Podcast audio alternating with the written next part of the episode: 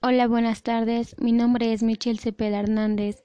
Estudio en la Universidad Benito Juárez y estudio la licenciatura en Derecho.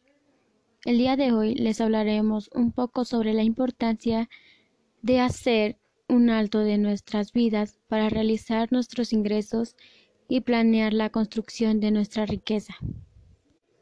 Como bien sabemos, casi de todos los aspectos de la vida se requiere dinero desde nuestra alimentación, la necesidad de casi todas nuestras necesidades, se requiere mayor o menor medida de capital.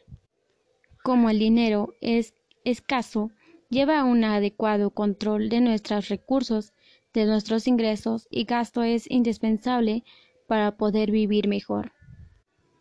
La planeación y ahorro son clave de la verdadera importancia de la planeación de nuestras finanzas personales, va mucho más allá, ya que nos permite en mayor o menor medida consolidar un patrimonio que nos permite alcanzar aquellas metas y objetivos que nos hemos planeado en la vida.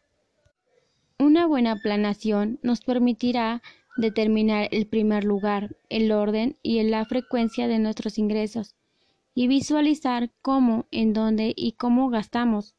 Con todo esto tendremos una fotografía de nuestra situación personal, la cual será esencial para conocer nuestro patrón de insumo y nuestra capacidad de ahorro. Inversiones y crédito. En nuestro plan de inversiones deberá tomar en cuenta además nuestra situación actual, nuestros objetivos en corto y largo plazo. Nuestras tolerancias es el riesgo, entorno económico, prevaleciente a un análisis de los distintos instrumentos que se están en nuestro alcance. Un complemento que nos puede ayudar a lograr más rapidez nuestros objetivos materiales en el crédito. Sin embargo, este puede convertirse en un verdadero problema si no lo utilizamos de una manera adecuada. Por ello, antes de contraerlo, debemos realizar un estudio cuidadoso en nuestra capacidad de pago y el costo del mismo, pero sobre todo el uso de lo que se deberá a un préstamo. Seguridad y el ahorro para el retiro. Seguridad y ahorro para el retiro.